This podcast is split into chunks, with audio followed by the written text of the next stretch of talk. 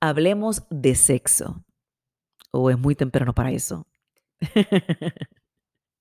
Mira, incluso decir la palabra sexo ya no se siente raro, ya no es algo mal visto, al contrario, se toca libremente y se vende muy bien. El sexo pasó de ser ese tema que se tocaba únicamente con morbo o doble sentido o en tipo de chiste para ser la discusión central en debates públicos sobre preferencias, individualidad y autonomía. Incluso defendemos la libertad sexual a capa y espada y hablamos de prácticas que antes se quedaban en la habitación e incluso fomentamos la expresión sexual en todos los sentidos. Hoy día hablamos de parejas libres, tríos, swingers, con la misma facilidad que hablamos sobre la última serie o película que vimos ayer o lo que comimos anoche. Hablar de sexo, del placer femenino y, y del masculino y entender que la pareja no es un objeto creado para darme placer o como se pensó hace muchos años atrás, para reproducir, sino que yo soy el responsable o la responsable de mi propio placer e invito a mi compañero o compañera a que sean parte de esta riquísima experiencia y nos adueñemos del momento. Qué cosa tan divina. Los que me conocen muy bien saben que yo disfruto hablar del tema porque me parece que por muchos años se le dio un enfoque erróneo al tema de la sexualidad. Hemos puesto en nuestra pareja la inmensa y pesada responsabilidad de complacernos y satisfacernos, olvidándonos que el placer comienza primero en nuestra cabeza, en nosotros mismos, que se traduce en palabras, en tacto, en olores, en textura, y en sabores. Y que cuando descubrimos dónde nace, dónde reside ese placer en nosotros mismos y qué es lo que nos enciende, podemos entonces compartirlo y disfrutarlo aún más en pareja. De igual forma, es lo correcto que nuestra pareja o compañero o compañera sexual se conozca muy bien, entienda qué es lo que le enciende y le apasiona y así ser parte uno de su experiencia y saborearlos juntos a plenitud.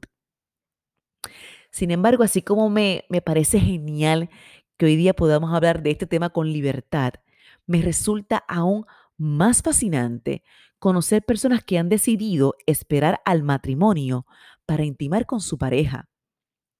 Antes eso era lo común, Decir eso ahora es como una locura. Que tú estás esperando a qué?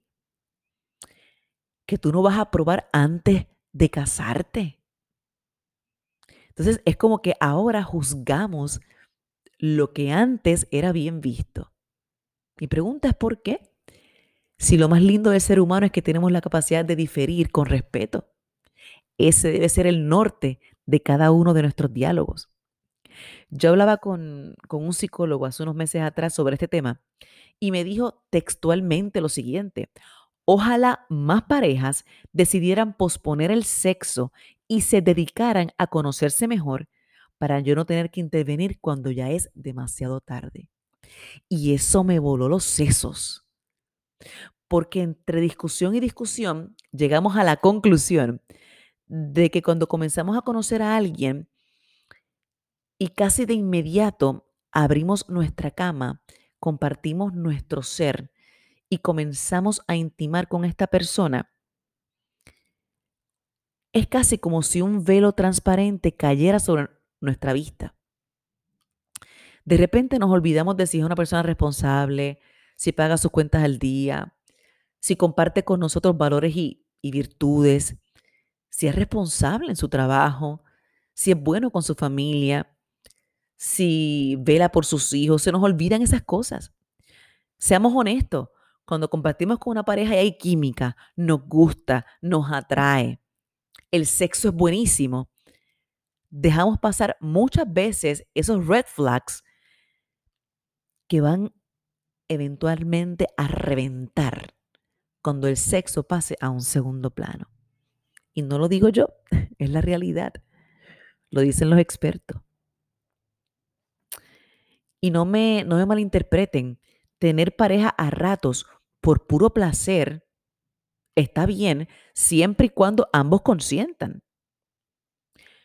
Mi problema con esto es que estamos utilizando la palabra consentir mucho de una manera equívoca. Me explico, me explico. Cuando yo vivía en Miami, recuerdo que abrí mi primera aplicación para dates, ¿verdad? Para salidas. Y casi todos los perfiles decían buscando algo casual. Y cuando yo le preguntaba a la persona a qué se refería con casual, me decían, nada en serio, nos conocemos, salimos, si lo sentimos, nos acostamos y compartimos pero sin ataduras, sin compromisos y sin involucrar los sentimientos. Y ahí yo rápidamente ponía un se vende y si te he visto ni me acuerdo. ¿Saben por qué? Porque esa parte de no involucrar los sentimientos es una línea bien fina y delicada. O sea, ¿quién soy yo para decirle a la otra persona, vamos a compartir, vamos a conocernos, vamos a intimar, pero afuera se quedan los sentimientos? habrá propuesta más egoísta que esa, venga de quien venga, de hombre o de una mujer, no importa quién lo proponga. Incluso si ambos consienten, ¿quién determina que el otro decida o no sentir amor? Estamos claros en que uno decide qué hacer con el sentimiento que nace en nuestro corazón, pero estamos clarísimos en que uno no tiene potestad para decidir lo que nazca allí. Yo no puedo decir al corazón, involúcrate pero no sientas. Es imposible. Yo sí puedo decir y decidir qué hacer con lo que estoy sintiendo. Pero determinar cuándo lo siento, no seamos tontos. La realidad es que es imposible, es un intento de colonización de la mente y del intelecto de, la otra persona que me parece una barbaridad. Así que si usted está buscando y es soltero, parejas casuales con las que compartir y pasar el tiempo y acostarse y pasar la chilling, asegúrese de que su compañero o compañera estén exactamente en el mismo plan, en la misma página. Si no lo están, por favor, no entre a desordenar la vida de otro. Por favor. El sexo tiene un poder a nivel emocional, físico y espiritual incalculable. Tanto así que si me dedico a hablar de esto, un podcast no me da. Pero sí voy a resumirlo básicamente en que hallamos en los brazos del otro seguridad, confort, aceptación. Esa entrega nos hace sentir seguros. Y no hablo de eso one night stand una noche, no. Hablo de, de este compartir, de, este, de esta entrega que es un poquito más, más consecutiva, ¿no? Por eso respeto a quienes intiman por el puro placer de un orgasmo y ya y a quienes lo ven como un acto íntimo que se vive únicamente con la persona que amas, también lo respeto. O sea, yo no, yo no soy quien para juzgar eh, cómo cada cual se expresa sexualmente. Al contrario, yo creo en la libertad sexual. Me parece genial. Me parece tan genial desde las personas que lo, lo practican abiertamente, sin títulos, sin expectativas, y me parece igualmente genial aquellos que lo ven como algo muy personal, muy sagrado y que debe ser reservado para esa persona segura, para esa persona con la que tú te sientas segura y viceversa. O aún así, para compartirlo con quien tú quieres el día en que recibas la bendición del matrimonio. Ambos aspectos, ambas opiniones las respeto y me parece genial, como le dije al principio, que en estos tiempos estemos hablando de sexo tan fácilmente. Tenemos que coincidir en que el sexo hace mucho dejó de ser un tabú. Sin embargo, me di cuenta que el amor comenzó a serlo. ¿Por qué digo esto? Porque hablamos de la sexualidad con mucha libertad. Sin embargo, juzgamos rápido a esas parejas que suben fotos e incluso les aconsejamos, no compartas fotos con tu pareja que te van a criticar. No seas cariñoso o cariñosa en público, que eso se percibe como hipocresía. No uses tus redes para decirle al mundo lo que sientes por esa persona que te hace un poco más feliz tus días, porque la envidia no perdona. Mira qué cosa. Antes censurábamos el tema de la sexualidad, ahora le, hemos dado un foro muy amplio y me parece genial. Sin embargo, ¿por qué censuramos el amor en su máxima expresión? ¿Por qué? A mí me encanta voy a ser bien honesta, a mí me encantan las parejas que se demuestran su afecto públicamente, en las redes, me fascina. Que son atentos en, en público como en privado y que no tienen ningún tipo de temor de agarrarle la mano a su compañero y caminar juntos. Me parece fenomenal. Llámenme romántica empedernida, pero así soy. A mí esas cursilerías me encantan e incluso me encienden. Si yo algo he aprendido de mis amigos de la comunidad LBGTQ, es lo mucho que lucharon porque el Estado reconociera su derecho a la unión civil y por consiguiente el derecho de gritar su amor como las demás parejas heterosexuales lo han podido hacer por años, con los derechos y deberes que cobijan el matrimonio. Así que, soltero y soltera que me estás escuchando, es tu cuerpo, es tu elección. Tú decides bajo qué circunstancias lo entregas, lo disfrutas, lo vives. Recuerda siempre, encenderte, el placer y la satisfacción comienza en nosotros mismos. Comienza desde nuestra cabeza y lo compartimos invitando a la persona que queremos invitar a ser parte de esta experiencia.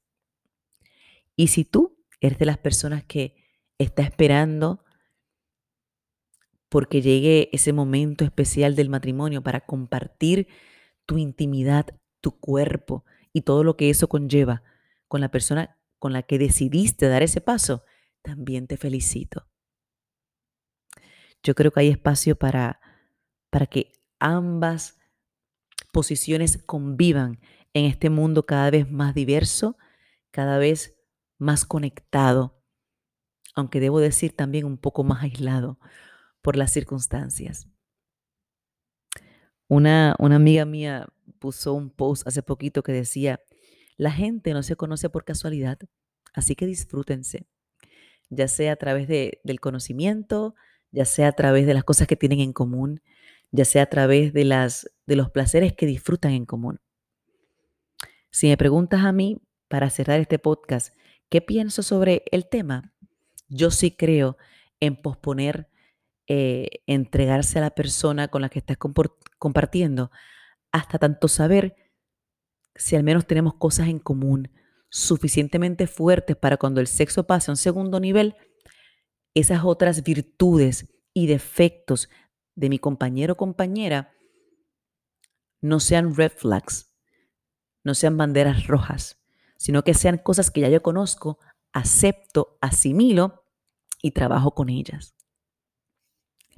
Antes de cerrar este, este tema que, que si pudiera seguir toda la noche hablando sobre él, me gusta siempre cerrar con un versículo que me parece un tanto una poesía muy linda está en Proverbios 5, 18 al 19.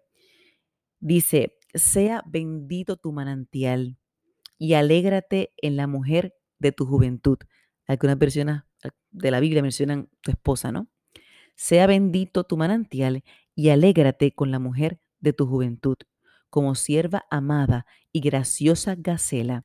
Sus caricias te satisfagan en todo tiempo y en su amor recréate siempre. Hasta aquí este podcast. Gracias como siempre por compartir conmigo este ratito que ya dejó de ser mío para ser tuyo. Recuerda seguirme en Soltera Codicia Podcast en Instagram, Soltera Codicia Podcast en Facebook y siempre, siempre, siempre me puedes escribir y compartir tus opiniones y tu historia a través de los mensajes. Hasta la próxima. Chao, chao.